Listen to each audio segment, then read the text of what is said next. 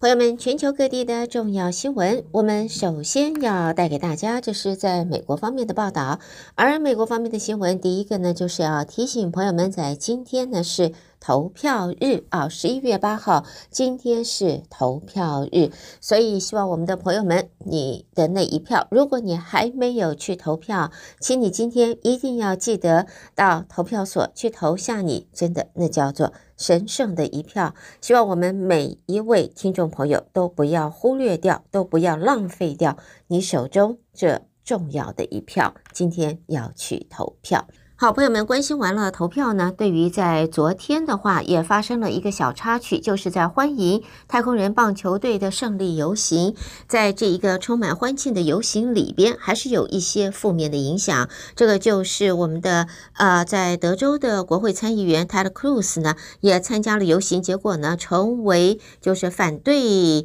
啊，反对他或者不支持他民众的一个攻击目标啊，他被在这个由呃参加的民众啊投掷像是硬币啊，还有这个苏打水的罐头。那么之后呢，HPD 已经证实了逮捕了所有就是参与这样子不明智、不文明行动的民众。好，接着我们再来看呢，在现在呢谈到了选举啊，其中选举今天登场，选民在移民、堕胎等各种议题上，他彼此的起见仍然很深。不过呢，选民之中很多人也都认为，美国的民主的确让大伙儿担忧，共识就是必须投票。其中选举会决定美国国会控制权的归属，无论是怀疑选举公正性的共和党人，或是担心对手不承认选举结果的。民主党人，政治倾向不同的美国公民也都纷纷的表达对未来的忧虑。那么，其中选举的投票率一向都比较低，在这一次，全美国各地的选民。大部分都一起呼吁，就是要去投票。而最高法院今年稍早推翻了堕胎权受宪法保障的裁定，也有数个州开始限制或禁止堕胎，当然包括我们德州在内了。所以，生育权成了许多选民最为关注的议题之一。另外呢，当然还包括了在。移民方面，在这个保守派的选民认为，这个民主党破坏了移民制度，无证移民由美墨边境无声的入侵美国，认为这一样子呢会侵害到美国本地的民众的权利、权益以及安全。那么，在前美国总统这个川普方面呢，由他所背书的共和党候选人，在现在我们可以看到。这个是声势庞大啊！在全美国通货飙升之际，民主党的选情看起来挺悲观的。前美国总统川普支持的共和党人现在是声势浩大，有望可以帮助共和党增加在参众两院以及在州长方面的席次。那么，在川普方面，会不会再战二零二四总统大选呢？川普本身则说，十五号将会有重大宣布，下个礼拜就会有重大宣布。而媒体在外面预测的就是，他会宣布要参加角逐二零二四年总统大选。那么，对于现任美国总统拜登，昨天他在其中选举前夕，还是继续的为民主党最后催票，表示要捍卫民主，就必须要击败前总统川普所属的共和党。拜登是在巴尔的摩附近的包伊一所非洲裔的学生为主的大学内的做了演说，那么告诉民主党的支持者要投票，赶快去投票。那么在而昨天，拜登在巴尔的摩的演说结语也还是试着要以乐观的语气啊。那么，但是呢，在昨天和他同党的民主党人士谈话时，他则坦诚要保住国会的梦想，现在是呃。困难蛮高的。好，接着我们也看到呢，在跟选举相关的啊，亚利桑那州有一个选情紧绷地区的选务人员表示，加强了在今天其中选举的安全措施，同时也提出警告，对于恐吓选民的行为将会采取的是零容忍的这个态度。而白宫则在昨天说，即便对国家支出感到忧心的共和党人会赢得，有可能赢得其中选举。美国对于乌克兰战中行动的支持仍然还是坚定不移的。在美国白宫新闻秘书说，总统拜登致力以两党都认同的方式来支持乌克兰，就像拜登一向啊所为的。好的，朋友们，这就是带给大家跟选举方面的啊比较严肃的这一系列的报道。下边我们看一些其他方面轻松一点的新闻。我们看一下这个美国队长啊，Captain America，现在这名这个演员 Chris Evans，他现在已经是成为由 People's Magazine，就是啊食人杂杂志啊，把他评为是。最性感的男人是现在活着里面的。最性感的男人是在昨天晚上，在一个电视节目当中的 People Magazine 在这里宣布他们的选择。朋友们，你的感觉呢？另外呢，在 Powerball 美国的 Lottery 威力球连的四十杠，它的头奖彩金这回累积到十九亿美金，创下史上最高奖额的记录。也由于官方宣布要延后开奖，全美彩券热潮势必要进一步的。升温。加州财政局七号晚上宣布延后开奖，因为他们需要更多的时间来完成安全协议检证。所以这是威力球，真的是 power power very powerful 啊，非常有威力。他的头奖彩金就会破纪录了。朋友们有没有？在玩，说不定你就是幸运儿哦。好的，带给大家美国方面的重要新闻，收听的是德州中文台，我是胡美健。在接下来和朋友们一同关心是国际方面的重要新闻。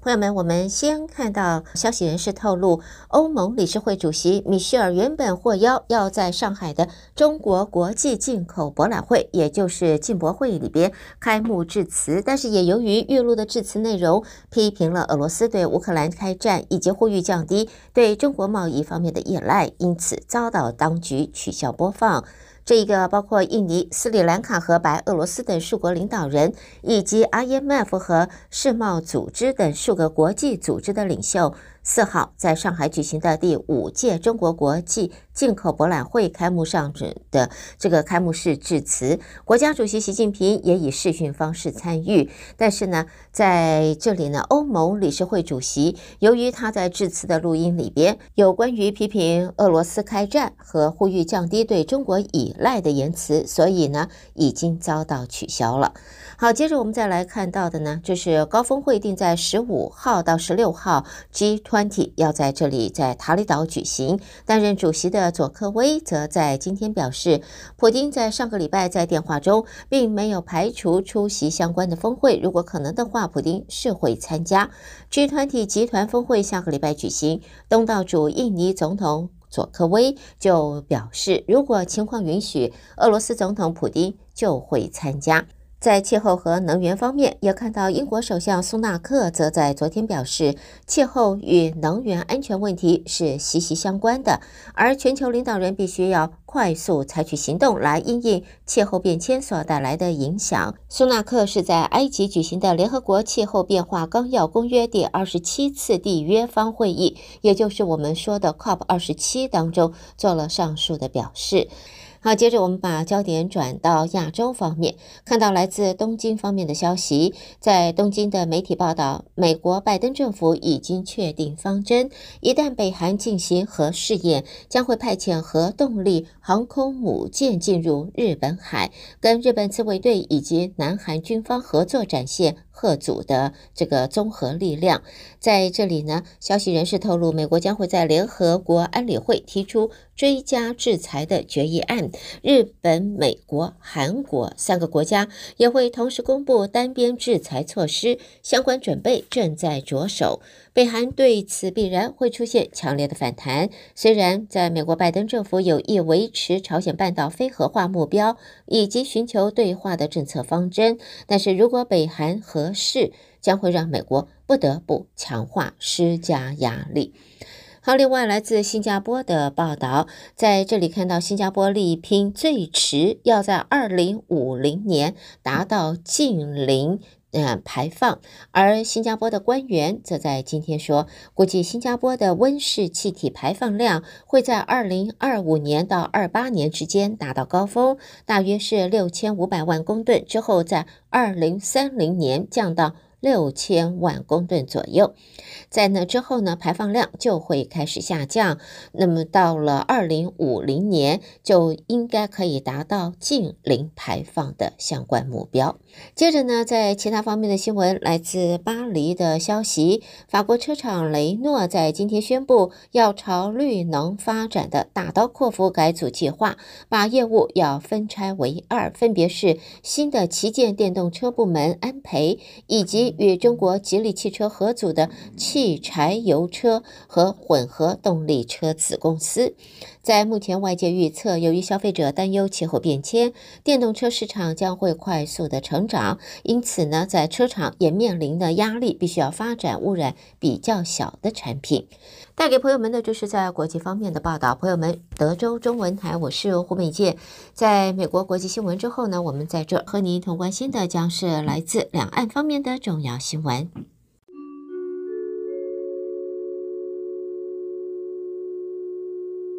第一个呢，先看到呢，这是中国国家主席习近平在八号视察了中共中央军委联合作战指挥中心。习近平表示，共军全军要全部精力向打仗聚焦，全部工作向打仗用尽，加快提高打赢能力，坚决捍卫国家主权、安全、发展利益。另外呢，在《纽约时报》也发出了报道，说中共总书记习近平在中共二十大获得第三个任期之后，很多的中国商界精英也对自家前景感到焦虑，预期社会各方面都会被政府掌控，或者会被迫缴纳更多的税等等，因此也决定不再再进行更多的投资，甚至还考虑要出走呢。接着看到国务院总理李克强在疫情之后首度的出访，他参加在柬埔寨金边所举行的第十七届东亚峰会。访问前夕，李克强在柬埔寨多家媒体也发表文章，他强调中国支持东协东协国家和中国在一起，没有选边站的压力。在文章当中呢，李克强也细数了过去十年来中国与东协的各项合作和经贸成果。那么也提及面对困难和挑战，地区国家妥善处理海上问题与分歧，积极推进南海行为准则磋商，展开涉海务实合作，努力把南海建成和平、友谊、合作之海。同时，他也强调中国始终坚定支持。东协团结和中心地位，要让彼此的朋友圈良性互动并行不悖。那么表示呢，这各国那在和中国在一起没有选边站的压力。好，接着我们看到快时尚品牌 Gap。大中华区业务现在传出易主了。中国电商平台宝尊则表示，将是最终协议以四千万不超过五千万美金收购。交易完成之后，将会获得大中华区生产、销售和设计等权，为期将会是二十年。根据报道呢，宝尊电商在今天宣布以全现金交易方式收购 Gap 大中华区业务。在交易完成之后，宝尊电商就会获得 Gap 独家授权，在大中华地区生产、推广和销售 Gap 产品。接着我们再看到的呢，这是二零二二年中国胡润百富榜在今天公布，中国瓶装水龙头企业农夫山泉的创办人钟闪闪，他以四千五百五十亿元人民币第二次成为中国的首富。钟闪闪的财富比去年增加了六百五十亿元，他也创造了二十多年来中国首富财富的最高纪录。不过，新公布的胡润百富榜同样也显示，今年中国有钱人的总财富比去年下降了百分之十八，主要是受到风控和监管重挫经济的影响。最后看到香港的报道，香港的经济前景不乐观，业界明显十分忧虑。香港厂商会的会长史立德今天则公开呼吁政府应该尽快的推行免检疫入境安排。好的，朋友们带给大家，这是在中国方面的重要新闻，德州中文台，我是胡美健。中国新闻之后呢，焦点将转到台湾方面，由台北的新闻主播接棒，继续为朋友们播报，请和我一同关心。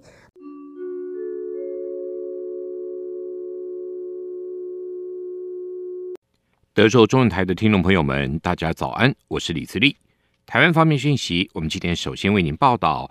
蔡英文总统今天在总统府会晤来访的圣克里斯多福及尼维斯联邦总理德鲁。总统表示，这几年的疫情重创国际旅游，他希望两国能够持续深化合作，一起振兴观光。总统说：“台湾和圣克里斯多福及尼维斯共同面对疫情的挑战，我们也期待接下来我们两国持续深化合作，一起来振兴观光。”我们希望让更多台湾人民认识加勒比海的美丽风景，也非常欢迎更多圣克里斯多夫及尼维斯的朋友来到台湾走走看看。德鲁则指出，包括驻台大使范东亚，许多各国的公务员都曾经来台接受过高品质的教育，除了协助推动国内发展，更推进两国的邦谊。日本京都局高校吹奏乐部上个月来台参加国庆表演。受到国人热烈欢迎，现在换台湾的小绿绿要展开城市外交了。北一女中越仪旗队睽违十八年，再度受邀参加美国帕萨蒂纳元旦玫瑰花车的游行活动。台北市长柯文哲今天亲自到学校授旗，并勉励一百二十五位队员展现热情跟活力，为台湾争光。柯文哲说。美国洛杉矶的这个玫瑰花车游行啊，大概现场会有几十万人。那如果透过荧幕转播哈，全世界大概有几千万人会看到。那这也是台湾在经过十八年后再次受到邀请啊去参加。那这是我们台湾唯一获邀的队伍。北一女中校长陈志远将亲自带队。陈志远今天说：“那么这一次获邀的活动，我们认为是一个很好的城市外交。我们会透过年轻人之间的艺术文化的展演。”展现我们台北市卓越的教育力以及深厚的文化底蕴，让世界能够看到台北市的高中生啊蓬勃的一个热情跟啊这个生命力。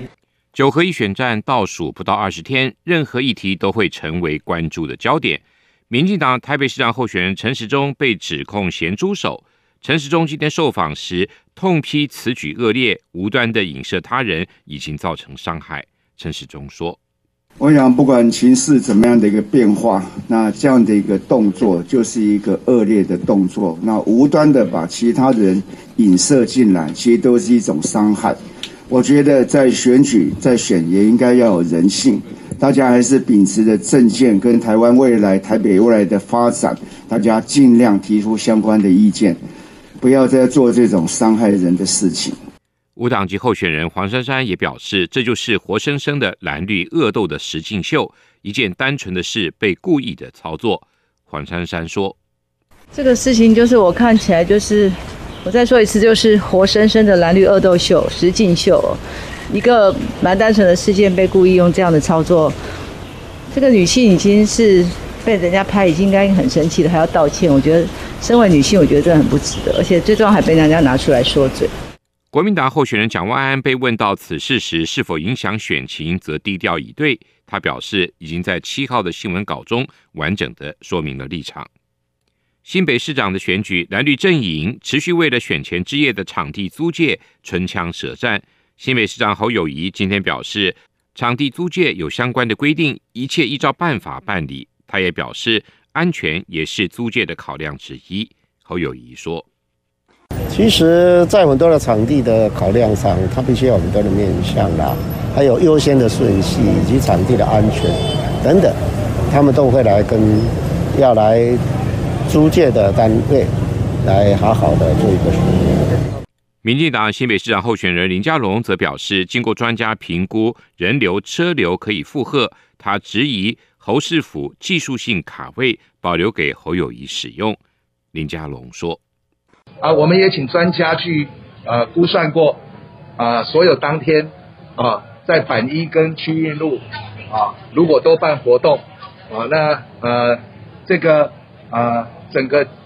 人流跟车流啊是可以好的交通维持计划啊是可以落实的，所以他们没有理由剥夺啊我们在这里办活动的权利。针对国人在海外落入求职陷阱的协处进度，外交部今天表示，目前仍有三百一十五位求援国人滞留，政府正在持续协助他们紧速返国。另外，针对教授关注的柬埔寨的部分，九月还有一千多位国人出境柬埔寨，外交部再次呼吁国人前往海外求职，务必提高警觉，不要受到高薪的诱惑而落入陷阱。外交部亚太司司长周明干说。所以，我们还是要在这里呼吁国人哦，你到海外求职的时候，一定要提高警觉，不要被高薪哦这种诱惑所骗而落入工作陷阱。美国期中选举八号登场，美国股市七号震荡中全面收红，再度激励台北股市的表现。台股继前一个交易日大涨了近两百点收盘之后，今天开盘也持续的往上攻。在半导体龙头台积电股价大涨的激励下，指数延续反弹的气势。分析师许博杰说。整个资金面来看的话，我想这个短线上来看啊，因为台币不再明显的这个急贬哦，所以外资似乎在最近的现货买超上有回流的迹象哦。虽然整个金额没有办法像之前哦，这个每天都买超百亿，不过只要外资没有哦，这个单日卖超超过五十亿以上，我想都可以显示出哦，外资在这里已经不再哦大幅度的这个流出。那另外从内资的角度来看呢，我在整个 OTC 指数连拉七根红 K 的状况之下。这代表，内资的信心哦明显回笼。中国防疫清零政策持续影响国际的供应链运作。学者今天指出，清零政策将加速当地的供应链出走。光是以台湾今年来自中国订单对中国的出口数据显著的减少，而面对新南向印度的接单出口畅旺的变化，就可看出端倪。台经院研究员邱达生说。比如说，像我们台湾是这个区域的供应链的一环哦。那今年啊，这从中国来的订单跟我们台湾对中国出口哦，都是很显著的减少。就是最主要是它，因为它在实施这些清零措施。但是反而对这个啊西南向国家哈，东南亚跟印度啊相关的这个订单出口是啊比较畅旺哈。那因此就是说有发生一些转单呐啊，转单等于说一些产能往外。邱达生也提到，尽管中方注意到产业外移的情况，可能松绑防疫政策，但是除了防疫政策之外，还有共同富裕、国安审查等政策面的不确定性，能否重建外资信心，仍然有待观察。一年一度的联合国气候变迁大会已经在日前开幕，多个环保团体今天一同到立法院举行记者会，要求政府将二零三零年的减碳目标。由现行的百分之二十提高为百分之四十，否则二零五零年的近零碳排就会跳票。也呼吁立法院在今年底完成气候变迁因应法的修法，紧速启动碳费的制度。台湾气候行动网络研究中心总监赵家伟说。二零三零年减量到百分之四十，跟二零三零年现在减量到百分之二十的话，那我们如果目标二零五零年全部都要达到达到净零的时候，这代表的意思是说，你二零三零年之后之后，你每一年要减到一千万吨以上，一千零七十三万吨，你才有可能达到二零五零净零的目标。这会比你说你在二零三零年的时候，你把这个目标已经提升到百分之四十的时候，在二零三零年之后的减量责任会多出三分之一以上。绿色公民行动联盟研究员秦书怀表示，如果今年的气候法无法修法通过，碳费的期程将会大幅延宕，会依照每一吨新台币三百元计算，一年将少六百亿的碳费收入，等于全民补贴高碳排的产业。因此，气候法务必要在今年完成修法，加速碳费的启动。由编剧吴念真和音乐人陈明章共同联手打造的《再会吧北投》音乐剧。第三度巡演，十二月三号到十一号将移师到台北表演艺术中心演出。绿光剧团今天宣布，十二月八号周四晚间再加一场，邀请新旧观众一起进剧场来品尝北投旧时代的醍醐味。陈明章说：“这是一个大家可以共襄盛举，我们台湾的自己的一个故事，以后就就变成定目剧，可以世世代代都可以演，甚至可以到全世界去演出的一个音乐剧。以上就是我们今天提供给您的台湾方面讯息。我们把现场还给主持人，明天再会。